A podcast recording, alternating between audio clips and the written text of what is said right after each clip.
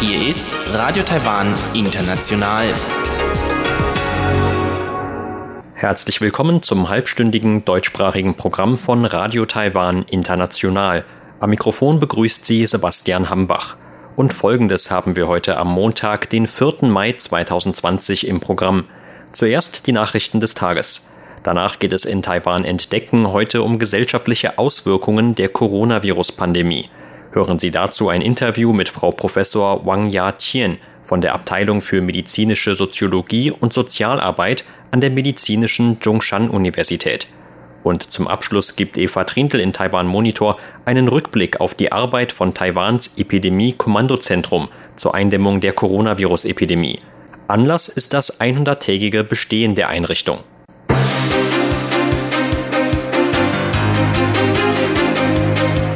Sie hören die Tagesnachrichten von Radio Taiwan International. Der Überblick. Taiwan bestätigt zwei neue Coronavirus-Fälle. Gesamtzahl steigt auf 438.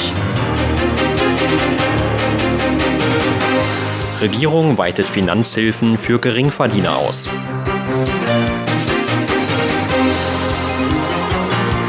Und viele Auslandsstudenten noch nicht nach Taiwan zurückgekehrt. Die Meldungen im Einzelnen. Das Epidemie-Kommandozentrum hat heute zwei neue Coronavirus-Ansteckungen in Taiwan bestätigt. Damit stieg die Gesamtzahl bekannter Fälle im Land auf 438. Bei den beiden jüngsten Fällen handelt es sich um eine Rückkehrerin aus den USA und einen Marineangehörigen des Marineschiffs Panshi.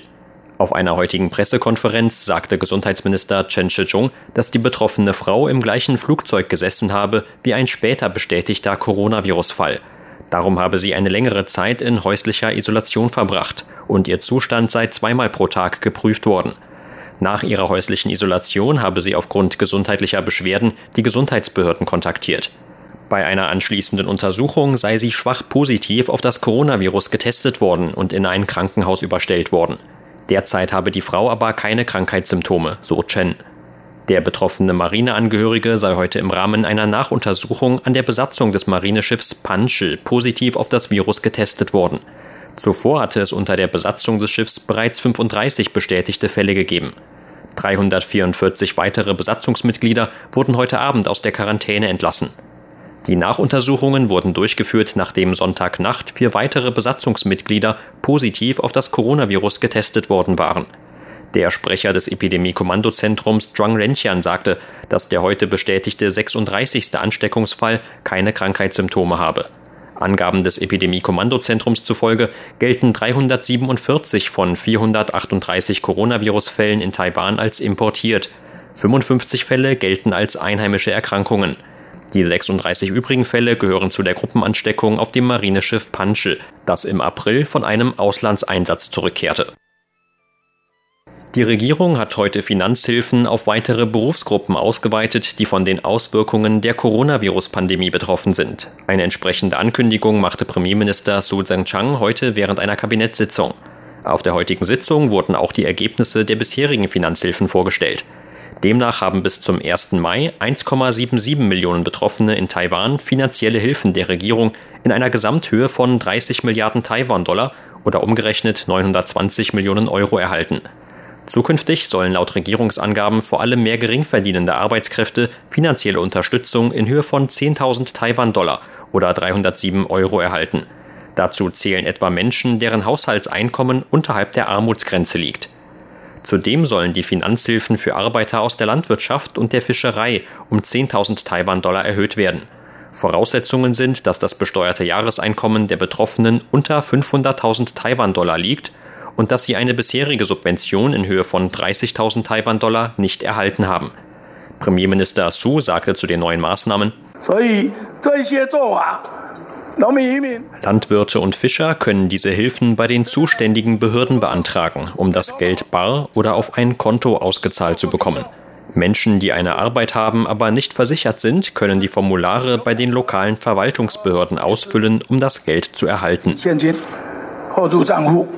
Gesundheitsminister Chen Shih-chung kündigte unterdessen an, dass sein Ministerium die Anforderungen zum Erhalt der Finanzhilfen verringern werde.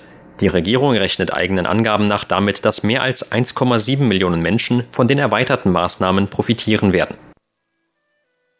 Angaben des Bildungsministeriums zufolge hatten 25.000 Auslandsstudenten aufgrund der Coronavirus-Epidemie bisher noch keine Gelegenheit, ihr Studium in Taiwan fortzusetzen. Der allergrößte Teil dieser Studenten stammt demnach aus China, Hongkong und Macau. Das Ministerium kündigte an, die betroffenen Studenten bei ihrer Rückkehr nach Taiwan zu unterstützen. Voraussetzung sei aber, dass alle Maßnahmen zur Epidemieprävention des Epidemiekommandozentrums erfüllt werden könnten. Bisher gelten noch Einreiseverbote für Studenten aus China, Hongkong und Macau. Dazu Gesundheitsminister Chen Shih-chung heute.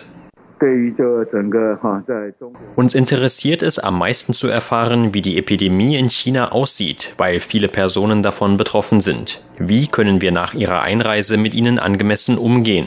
Haben wir überhaupt die notwendigen Kapazitäten? Außerdem muss auch überlegt werden, ob nicht auch Fernunterricht den Bildungsansprüchen gerecht werden kann. Darüber wird auch das Bildungsministerium mit uns diskutieren. So Chen. Die Kommission für Vergangenheitsaufarbeitung hat heute einen neuen Bericht zum Tod des Demokratieaktivisten Chen Wencheng aus dem Jahr 1981 veröffentlicht. Darin sieht die Kommission eine Verwickelung der damaligen Sicherheitsbehörden Taiwans als wahrscheinlich an. Der damals 31-jährige Chen war Professor der Mathematik an der Carnegie Mellon University in den USA. Während eines Urlaubs in Taiwan im Juli 1981 wurde er von den staatlichen Sicherheitsbehörden zur Befragung vorgeladen. Am Folgetag wurde sein Leichnam auf dem Campus der Nationalen Taiwan-Universität gefunden. Damalige Untersuchungen führten den Tod auf Selbstmord oder einen Unfall zurück. Kritiker gaben dagegen den Sicherheitsbehörden die Schuld an dem Tod. Das ehemalige Einparteienregime der Kuomintang war schon damals bekannt für seine Verfolgung und Unterdrückung von Demokratieaktivisten. Der Todesfall von Chen Wencheng wurde mit der Gründung der Kommission für Vergangenheitsaufarbeitung im Mai 2018 offiziell wieder aufgerollt. Die Kommission hat unter anderem die Aufgabe, die Geschichte von politischer Unterdrückung in Taiwan zur Zeit des Kriegsrechts aufzuarbeiten. Der nun veröffentlichte Bericht der Kommission basiert auf ehemaligen Geheimakten. Chen und seine Familie hätten demnach unter strenger Beobachtung der Regierung gestanden. Neue forensische Untersuchungen würden zudem darauf hindeuten, dass Chens Leichnam erst nach seinem Tod zu dem Campus gebracht worden sein könnte. Kommissionsmitglied Jo Borchang sagte, dass Chen höchstwahrscheinlich ermordet worden sei. Allerdings benötige man noch weitere Beweise, um eine abschließende Beurteilung geben zu können. Die amtierende Kommissionsleiterin Yang Cui kündigte weitere Untersuchungen zu dem Fall an. Taiwan gehörte offenbar zu 19 Ländern, die vergangene Woche an einer Videokonferenz der US-Luftstreitkräfte im Pazifik teilgenommen haben. Im Mittelpunkt der Videokonferenz standen laut Angaben der US-Luftstreitkräfte im Pazifik Reaktionen auf die Covid-19-Pandemie. Dabei sei es vor allem um die Lektionen zum Umgang mit der Covid-19-Pandemie gegangen. Die Teilnehmer hätten etwa über Möglichkeiten zur Zusammenarbeit in Bereichen wie Unterstützung für Lieferketten, Protokolle zum Transport von Patienten oder Anwendungen für Covid-19-Tests gesprochen. Ein anonymer Vertreter aus Taiwans Militär sagte, dass es sich bei militärischem Austausch zwischen Taiwan und den USA wie der Videokonferenz um nichts Neues handle. Taiwans Verteidigungsministerium wollte die Angaben mit Verweis auf die Vertraulichkeit der Informationen heute jedoch nicht direkt bestätigen. Zur Börse. Taiwans Aktienindex hat heute mit 271 Punkten oder 2,47 Prozent im Minus geschlossen. Zum Abschluss des heutigen Handelstags lag der TAIEX damit auf einem Stand von 10.720 Punkten. Das Handelsvolumen belief sich auf 190 Milliarden Taiwan-Dollar oder 6,4 Milliarden US-Dollar.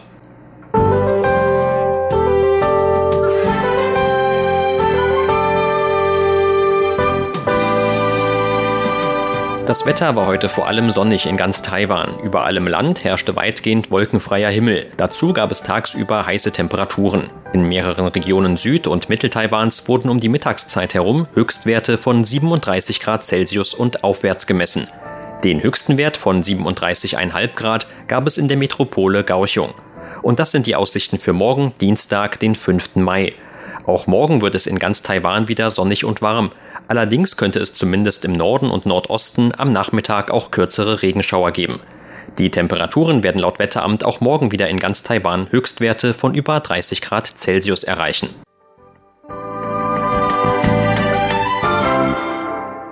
Nun folgt Taiwan entdecken.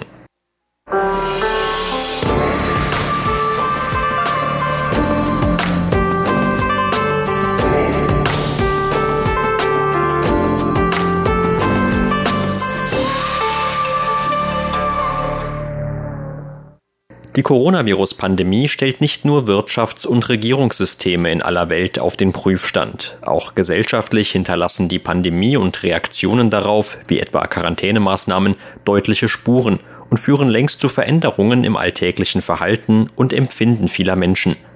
Auch sporadisch auftretende Hamsterkäufe sind ein Beispiel dafür. Die Coronavirus-Pandemie stellt für freie demokratische Länder wie Taiwan auch insofern ein Problem dar, als dass die Regierungsverantwortlichen einen Balanceakt schaffen müssen zwischen effektiven Präventionsmaßnahmen auf der einen und der Wahrung freiheitlicher Grundrechte auf der anderen Seite. Über diese Problematik sprach vor kurzem im Interview mit RTI Frau Professor Wang Ya-Tien von der Abteilung für medizinische Soziologie und Sozialarbeit an der medizinischen Zhongshan-Universität. Laut Frau Professor Wang bestehen auch zwischen verschiedenen demokratischen Gesellschaften größere Unterschiede im Hinblick auf den Umgang mit Epidemien, wie sie am Beispiel von Taiwan und den USA erklärt. Es ist wirklich sehr anders, denn das Gesundheitssystem in den USA unterscheidet sich stark von demjenigen in Taiwan. In den USA setzt man vor allem auf private Krankenversicherungen. Wer dort krank wird, geht zunächst zu einem Allgemeinmediziner und lässt sich von diesem an einen Spezialisten überweisen. Die privaten Krankenversicherungen laufen meistens über den Arbeitgeber.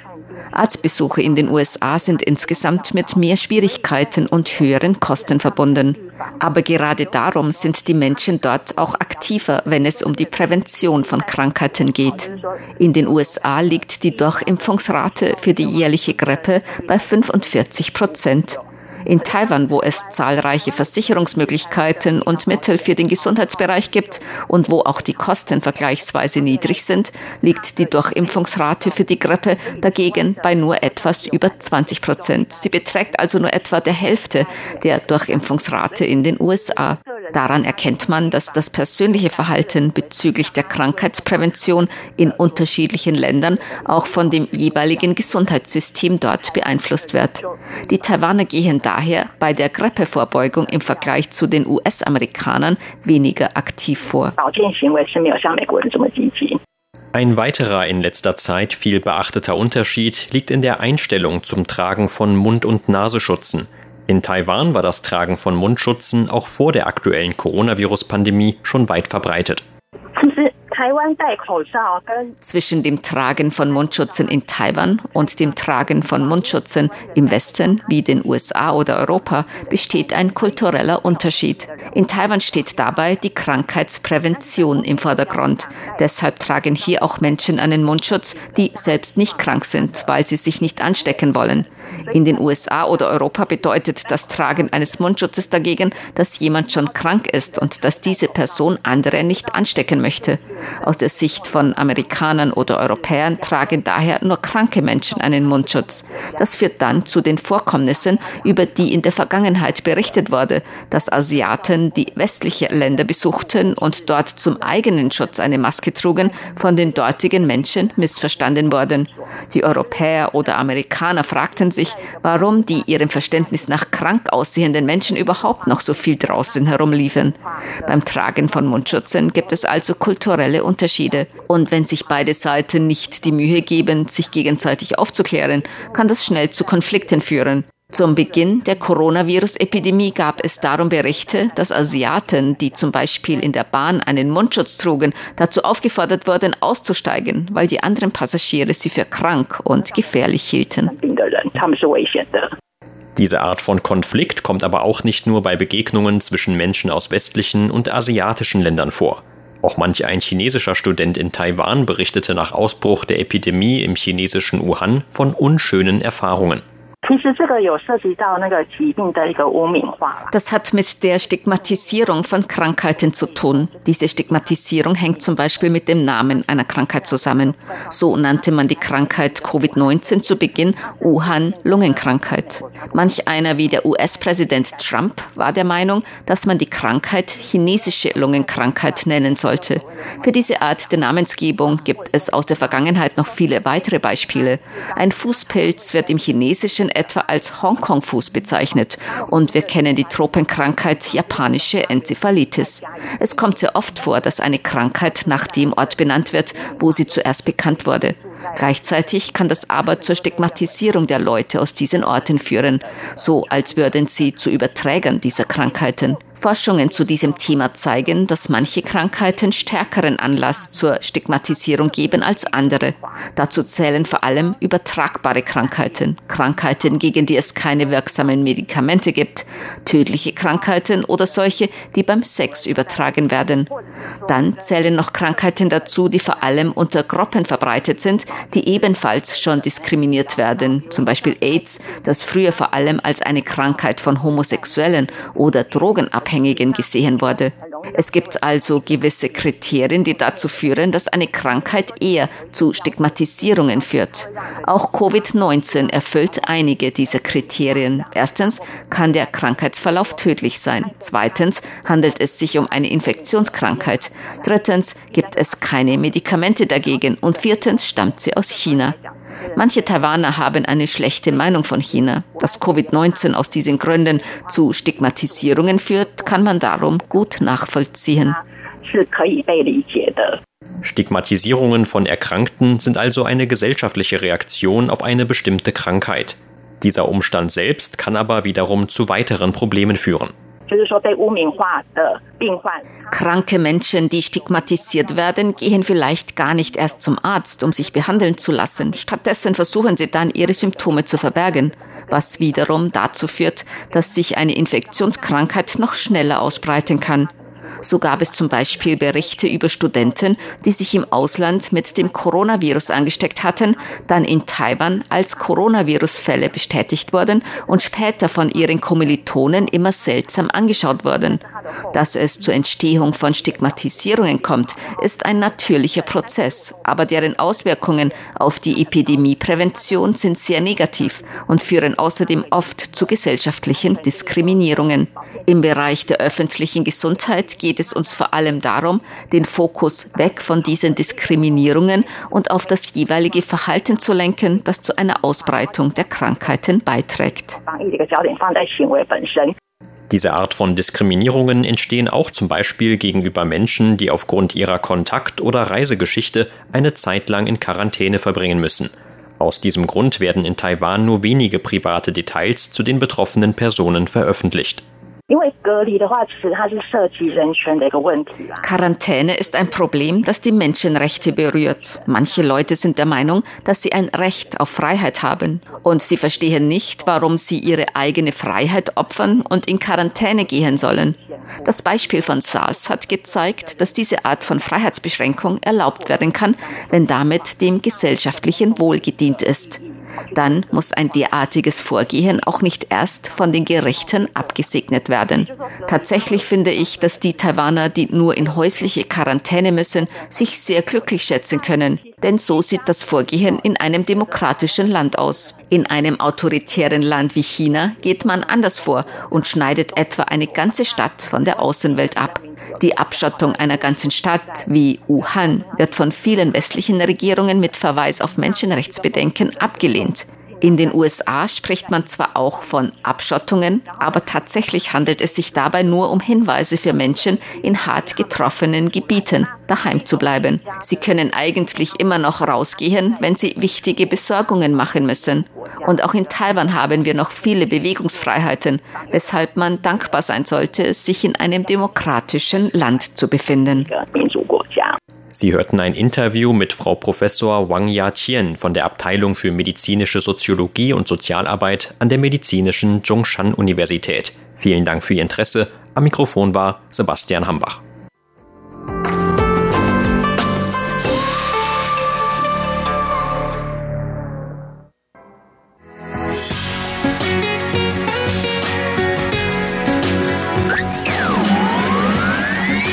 Radio Taiwan, international aus Taipeh.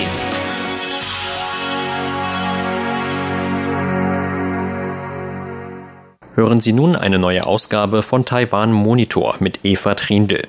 Darin geht es heute um die Arbeit von Taiwans Epidemie-Kommandozentrum zur Eindämmung der Coronavirus-Epidemie.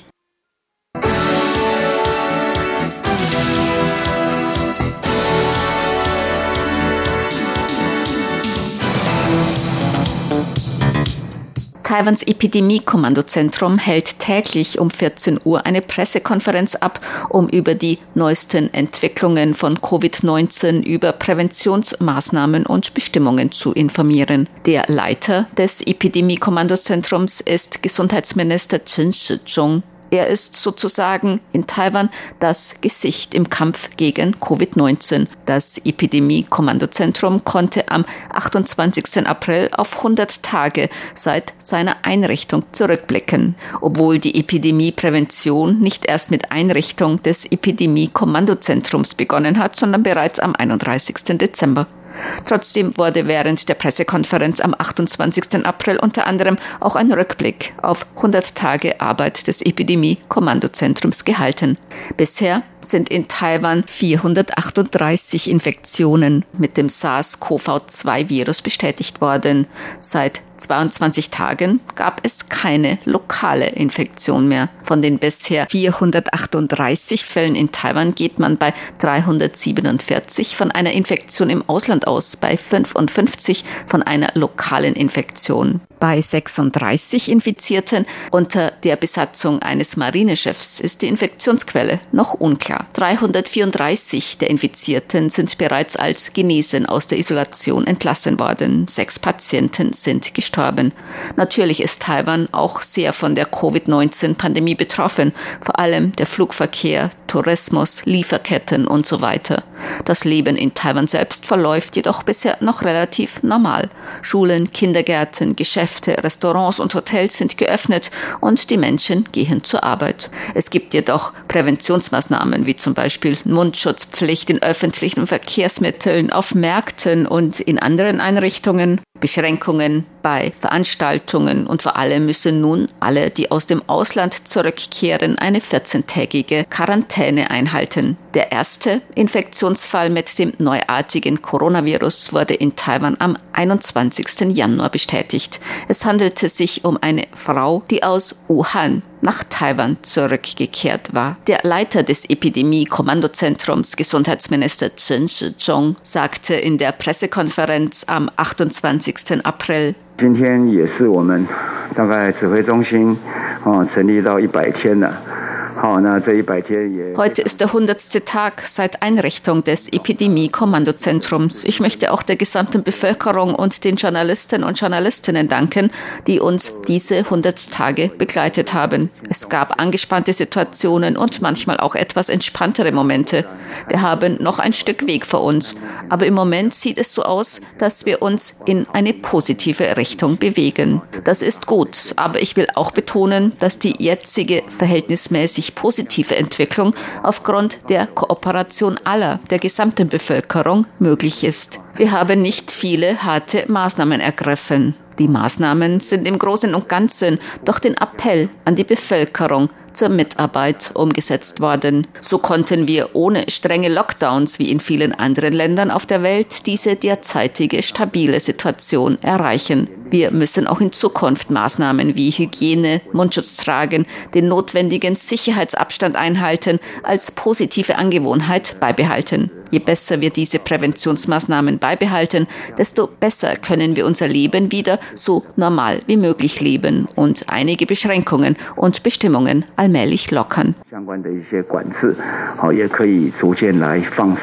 Anlässlich 100 Tage Bestehen des Epidemie-Kommandozentrums erklärte Gesundheitsminister Chen einige Details über die Strategie bei der Eindämmung der Covid-19-Pandemie in Taiwan. Gemäß dem Gesundheitsminister werde oft gefragt, ob man nicht Massentestung durchführen sollte, um Infizierte ohne Symptome ausfindig zu machen und so eine weitere Ausbreitung zu verhindern. Diese Frage werde auch in der Öffentlichkeit breit diskutiert. In Taiwan sei ab März die Zahl der Infizierten deutlich gestiegen. Die meisten der Infizierten seien aus dem Ausland zurückgekehrt. In Taiwan wurde bis zum 28. April nach der Einschätzung von Ärzten bei knapp 61.000 Menschen mit respiratorischen Symptomen ein PCR-Test durchgeführt, ein Polymerase-Kettenreaktionstest. 55 der positiven Ergebnisse wurden als lokale Infektion eingestuft. Die Frage sei, ob unter den Patienten mit respiratorischen Symptomen, die nach Einschätzung der Ärzte nicht auf das Virus SARS-CoV-2 getestet wurden, einige Infizierte sein könnten. Die zweite Frage sei, ob unter Taiwans Bevölkerung ohne respiratorische Symptome nicht auch welche mit dem SARS-CoV-2-Virus infiziert sein könnten. Diese Fragen sind gemäß dem Gesundheitsminister berechtigt und man könne sie wohl auch mit Ja beantworten. Doch bisher habe man unter den auf das Virus getesteten Personen nur zehn Patienten gefunden, bei denen die Infektionsquelle nicht bekannt sei. Diese infizierten 17 weitere Personen, so der Gesundheitsminister. Der Nutzen einer Massentestung wäre im Vergleich zu den Kosten deshalb sehr gering. Taiwan befinde sich nun noch in einer Phase mit sehr wenigen Infektionsfällen. Man könne die einzelnen Fälle und Kontaktpersonen noch nachverfolgen und die Infektionsketten unterbrechen. Außerdem, so der Gesundheitsminister, bestehe die Gefahr, dass bei einer breiten Testung innerhalb der Bevölkerung ein falsches Sicherheitsgefühl erzeugt würde. 但是更重要就是筛检上的一个 es gibt auch eine falsche Vorstellung, nämlich, wenn jemand negativ getestet wurde, würde man auch nicht krank werden. Aber wenn heute jemand negativ auf das Virus SARS-CoV-2 getestet wurde, kann er sich morgen trotzdem infizieren. Wenn man dann keinen Mundschutz mehr trägt, den notwendigen Sicherheitsabstand nicht einhält und die Bevölkerung die notwendigen Sicherheitsvorkehrungen missachtet, dann kann es leicht zu Infektionen kommen. Entsprechen unsere Überlegungen im Großen und Ganzen den wissenschaftlichen Forschungsergebnissen? Hat sich unsere Strategie als effizient und wirkungsvoll erwiesen? Gemäß diesen Überlegungen werden wir im Moment unsere gegenwärtige Strategie beibehalten. Natürlich gibt es ständig neue wissenschaftliche Erkenntnisse, neue Behandlungsmöglichkeiten und Medikamente oder es werden Impfstoffe entwickelt. Wir werden unsere Strategie gegebenenfalls neuen Erkenntnissen oder Veränderungen anpassen. Aber im Moment ist unsere Strategie zur Epidemieprävention erfolgreich. Auf die Frage einer Journalistin, welche Zeit innerhalb dieser 100 Tage des Bestehens des Epidemie-Kommandozentrums für den Gesundheitsminister und Leiter des Epidemie-Kommandozentrums und dessen Team am nervenaufreibendsten gewesen sei, antwortete Gesundheitsminister Chen Shizhong.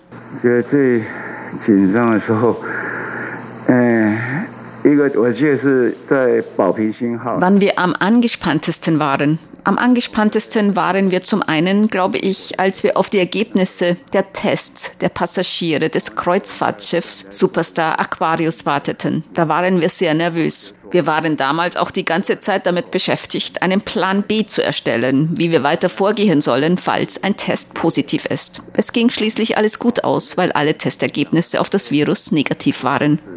Ein weiterer Zeitpunkt der großen Anspannung war, ich hatte ja vor den Ausbrüchen in Amerika und Europa immer wieder darauf hingewiesen, dass man sehr achtsam sein müsse, dass sehr wahrscheinlich eine zweite Welle von Europa und Amerika kommt.